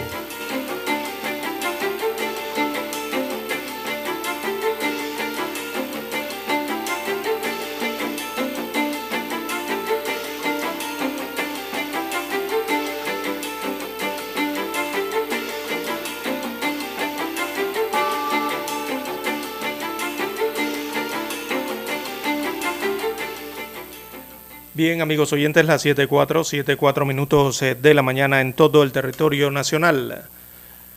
Bien, eh, Panamá aclaró durante el fin de semana que no exporta carne a México. ¿Y por qué aclara esto? Eh, esto lo aclara luego de que circularan informaciones a nivel internacional sobre una intoxicación masiva en México durante una fiesta. Realmente esto pasó más bien a través de las redes sociales que se dio esta, este tipo de denuncias. Así que debido a ello, el ministerio, o sea, México dijo que la, carne, que era una carne de cerdo, eh, había sido importada desde Centroamérica. Entonces, recordemos que en Centroamérica también está incluida la República de Panamá. Debido a ello, el Ministerio de Salud aclaró que Panamá no exporta ningún tipo de carne a México. Esto luego de publicaciones aparecidas en los medios internacionales sobre casos de intoxicación masiva en la ciudad de Comitán. Esto queda en el estado de Chiapas, en México. Eh, se informó desde el Ministerio de Salud que el Plan Nacional de Residuos Tóxicos y Contaminantes Microbiológicos de 1.600 muestras que se analizaron para su uso apropiado de medicamentos de uso veterinario, ninguna muestra salió positiva de residuos. Eh, ¿Por qué hacen este, este informe? Eh, dicen que es que la información que fue difundida ampliamente en redes sociales indicaban que la intoxicación es por carne con clenbuterol, presuntamente importada desde Centroamérica, por lo que Panamá, por ser parte de Centroamérica, salió a aclarar inmediatamente a este respecto, ¿verdad? Ningún país centroamericano lo había hecho, salió Panamá a hacerlo. Así que de haber sido nuestro país, dicen las autoridades de salud, primero se hubiera manifestado la intoxicación aquí en Panamá. Eso no ha ocurrido. Lo que desde temprano entonces señalan responsablemente las autoridades panameñas, dice que se comunicaron con las autoridades del Servicio Nacional de Sanidad Inocua de México y ellos no sabían nada sobre este tipo de noticias de intoxicaciones en Chiapas que recorren las redes sociales, según dijo el Ministerio de Salud. Eh, sin embargo, Panamá salió a, señalar que esa carne no era panameña. Eh, señalan las autoridades de salud que los ganaderos cumplen con las buenas prácticas pecuarias, lo que se verifica con la negatividad de los resultados en los diferentes tejidos. La nota de prensa del MINSA señala que medios internacionales destacan que alrededor de 40 personas presentaron dolor de cabeza, diarrea, vómito y temperatura alta eh, tras comer carne en una fiesta.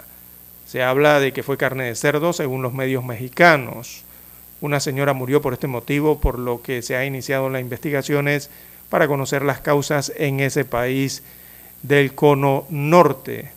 Pero es que esto está raro, eh, porque una intoxicación no da fiebre. Aquí hablan de temperatura alta, según los medios internacionales. Esto, esto como que tienen que investigarlo mejor, eh, allá en México sobre todo. Eh, que hay que ver el manejo que se le da a la carne. Sí, porque una intoxicación no te, da, no te da fiebre. Las intoxicaciones no, dan fiebre. es otro tipo de situación con el cuerpo, ¿no? Bueno, eh, las autoridades en México señalan que van a investigar qué ocurrió allá en esa fiesta en el estado de Chiapas, ¿verdad? Que dio con esta eh, intoxicación supuestamente de carne de cerdo, supuestamente llegada o introducida en ese país norteño desde Centroamérica. Así que Panamá aclara que de por acá no salió eso. Esa carne no, no llegó por allá desde tierras panameñas, aclaran las autoridades de salud nacionales.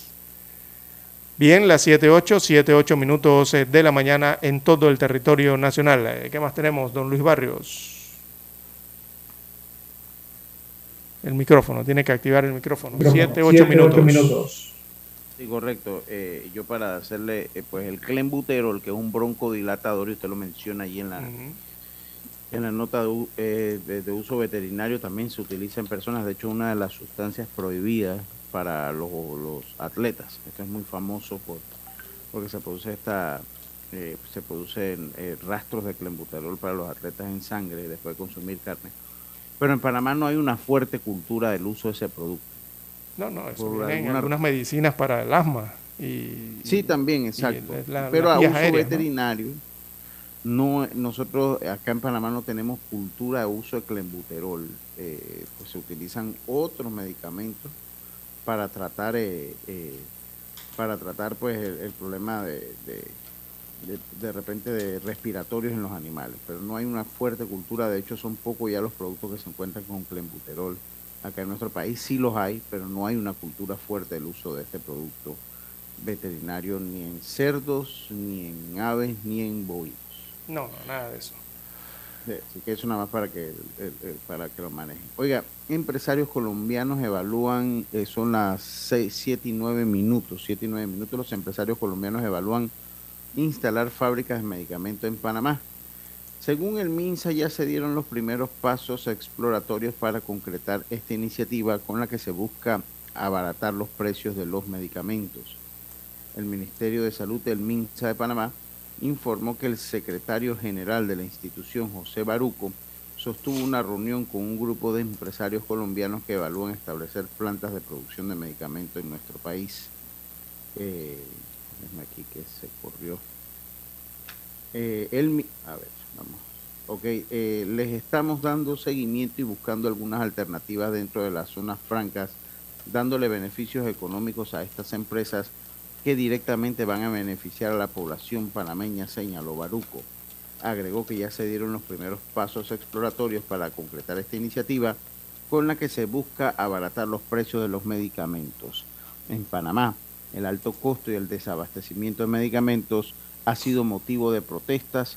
La sociedad civil exige tomar medidas contundentes para lograr disminuir el precio de las medicinas. Sí, una de las alternativas, ¿no? Que se pueden desarrollar, eh, ¿verdad?, eh, para tratar de bajar el costo de los medicamentos en el país. Es que puedan ser producidos aquí a, cierta cantidad y eso baja evidentemente los costos eh, para los consumidores. hay que ver también cómo está el costo de producción, ¿no?, de la planta instalada aquí en Panamá. pero sí, eso podría ayudar. es una de, de los abanicos que hay, ¿no?, una de las aristas para hacer en su conjunto que el costo de los medicamentos eh, baje eh, en el país. Así que esperemos que eh, tenga feliz término estas iniciativas, que al final significan inversión internacional al país, significa trabajo para los nacionales también. Bien, las 7.12, 7.12 minutos de la mañana en todo el territorio nacional. También para hoy, amigos oyentes, en más informaciones, eh, bueno, Tocumen incrementará los costos y las tasas de servicio. Destaca hoy el diario La Prensa como principal titular de la sección de económicas. Esto en la búsqueda, en la búsqueda de mayores recursos, ¿no? de, en la búsqueda de más ingresos a través de esta eh, terminal aérea. Eh, que los indicadores, eh, a pesar de la recuperación, todavía no llegan a los eh, presupuestados, en este caso. ¿no? Eh, bien, el 2 de diciembre del 2015 la Autoridad Aeronáutica Civil aprobó el último incremento en las tasas aeroportuarias solicitados por el Aeropuerto Internacional de Tocumen. Eso fue en el año 2015. Ahora, a dos meses que se cumplan siete años del último aumento, la administración de la terminal aérea adelanta los estudios para cobrar más dinero por el uso de sus instalaciones. También se analiza establecer cobros nuevos a servicios que actualmente son asumidos por la terminal aérea como la recolección de los desechos internacionales y el manejo del equipaje. Así que en la búsqueda de nuevos ingresos, estamos haciendo esos análisis para incrementar las tasas. Es un trabajo que no está, eh, no, eh, nos está tomando tiempo, dicen los administradores de la terminal aeroportuaria, porque hay cobros que no se actualizan desde hace años, según comentó el gerente de esta terminal, que es de nombre de Raful Arab. Sobre el porcentaje de incremento eh, que se está evaluando, en Tocumen informaron que por el momento no pueden adelantar detalles del futuro ajuste hasta que la propuesta sea analizada y aprobada por la Junta Directiva de Tocumen SA. Eh, así que eso tiene que ir a Junta Directiva y luego ser aprobada entonces eh, por el Ejecutivo, evidentemente, ¿no? Así que Tocumen está buscando mayores ingresos, eh, recordemos la crisis en que vienen también, eh, la problemática del número de pasajeros que atraviesan o bajan o eh, transfieren dentro de esa terminal aérea, también ha bajado producto de la crisis económica y de la pandemia por la COVID-19. Ha mejorado, eso sí, ha mejorado, pero quizás no a los niveles que busca o que tenían presupuestados para el ingreso a Panamá, máxime cuando ya hay una terminal 2 que está en funcionamiento y con ella se espera que sean más de 20 millones eh, los que pudieran llegar eh, anualmente eh, en pasajeros allí en tránsito o de llegada a esta terminal aérea en el corregimiento de Tocumen. bueno, aquí hemos hablado mucho del tema también y necesitan transparentar más información al respecto de cómo se maneja el presupuesto, cómo se manejan las inversiones dentro de Tocumen SA para este aeropuerto internacional. Recordemos que allí se hacen muchas emisiones de bonos, ¿verdad? Eh, por miles de millones, ya van casi 1.800 millones de dólares en bonos recientes. Eh, y constantemente entonces observamos a Tocumen SA pidiendo eh, créditos adicionales al presupuesto general, o sea, va a la Asamblea a pedir créditos contantes, ¿no? Para terminar algo, ejecutar algo en la terminal. Bien, amigos oyentes, eh, las 7.16, 7.16 minutos eh, de la mañana en todo el territorio nacional. Hay que hacer la pausa y retornamos. Noticiero Omega Estéreo. Desde los estudios de Omega Estéreo, establecemos contacto vía satélite con la voz de América. Desde Washington, presentamos el reportaje internacional.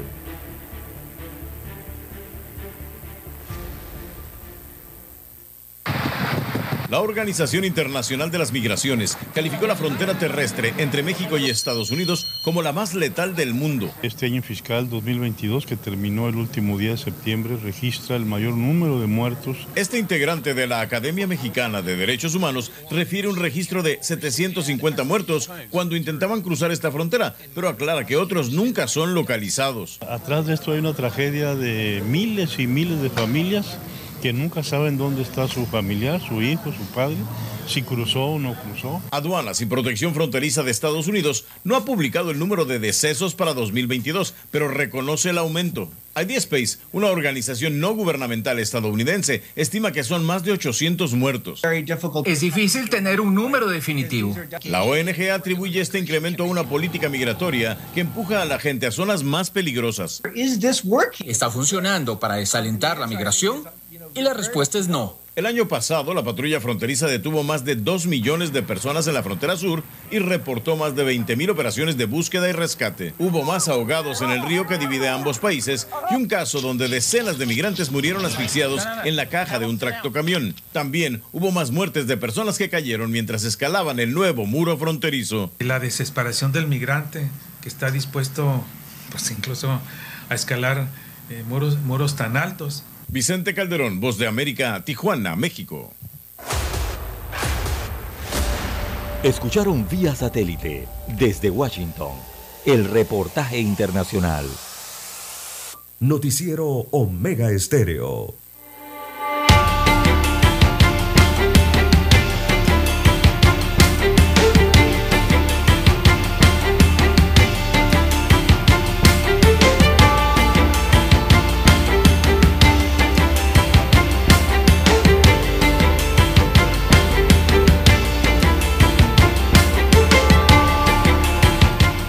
Son las 7.18 minutos de la mañana, 7.18 minutos de la mañana.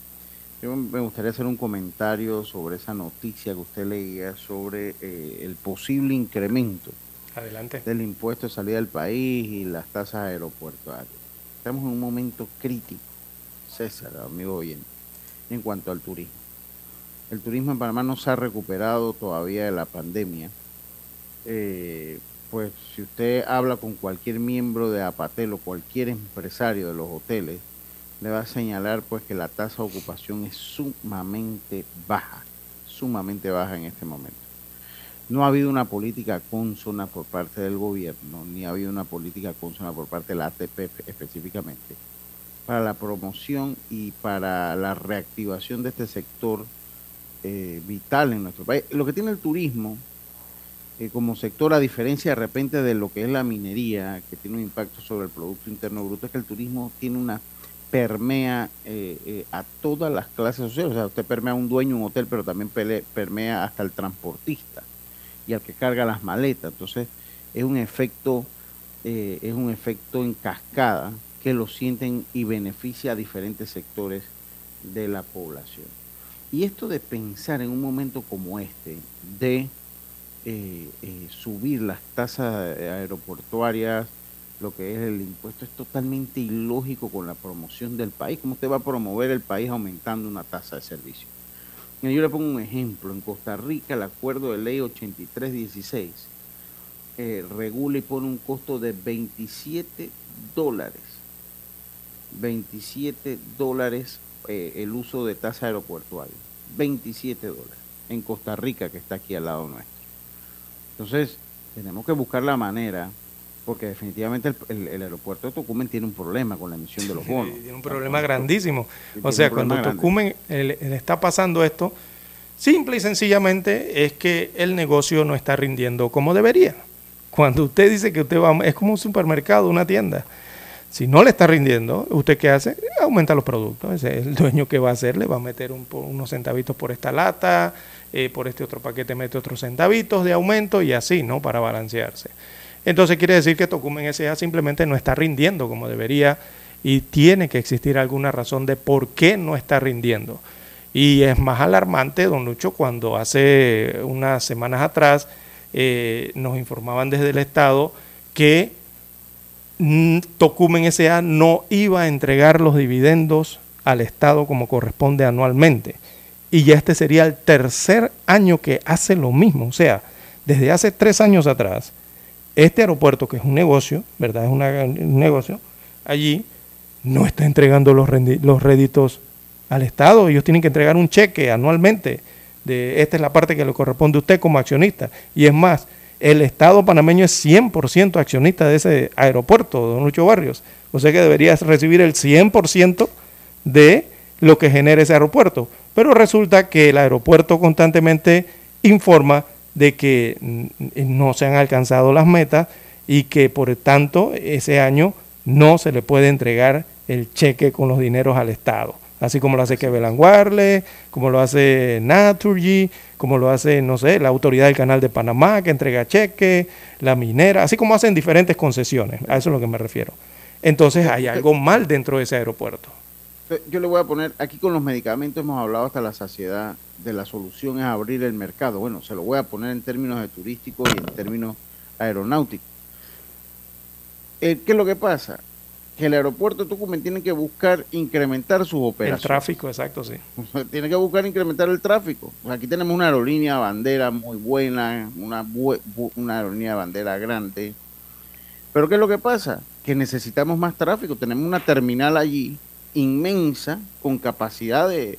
Hasta de- 25 millones le calculan que puede albergar en un año, o sea, hacer el tráfico de pasajeros por un año en 25 millones de pasajeros, imagínese usted. Claro, y no llegan a eso. Entonces, entonces, lo que hay que hacer a través de los canales correspondientes, y Panamá tiene política de cielos abiertos, es buscar atraer más aerolíneas. Mientras más aerolíneas usted eh, eh, busca atraer y llegan a, a suelo patrio, mayor cantidad de impuestos se va a pagar, mayor cantidad de, de- de- de ingresos va a tener el mismo aeropuerto de Tocume, mayor movimiento en lo que son lo- las áreas de duty free, entre otras cosas. Entonces, lo que nosotros tenemos, más que pensar en subir la tasa de impuestos, tenemos que buscar son nuevas aerolíneas que vengan y que conecten con los bancos de vuelo de la aerolínea bandera panameña.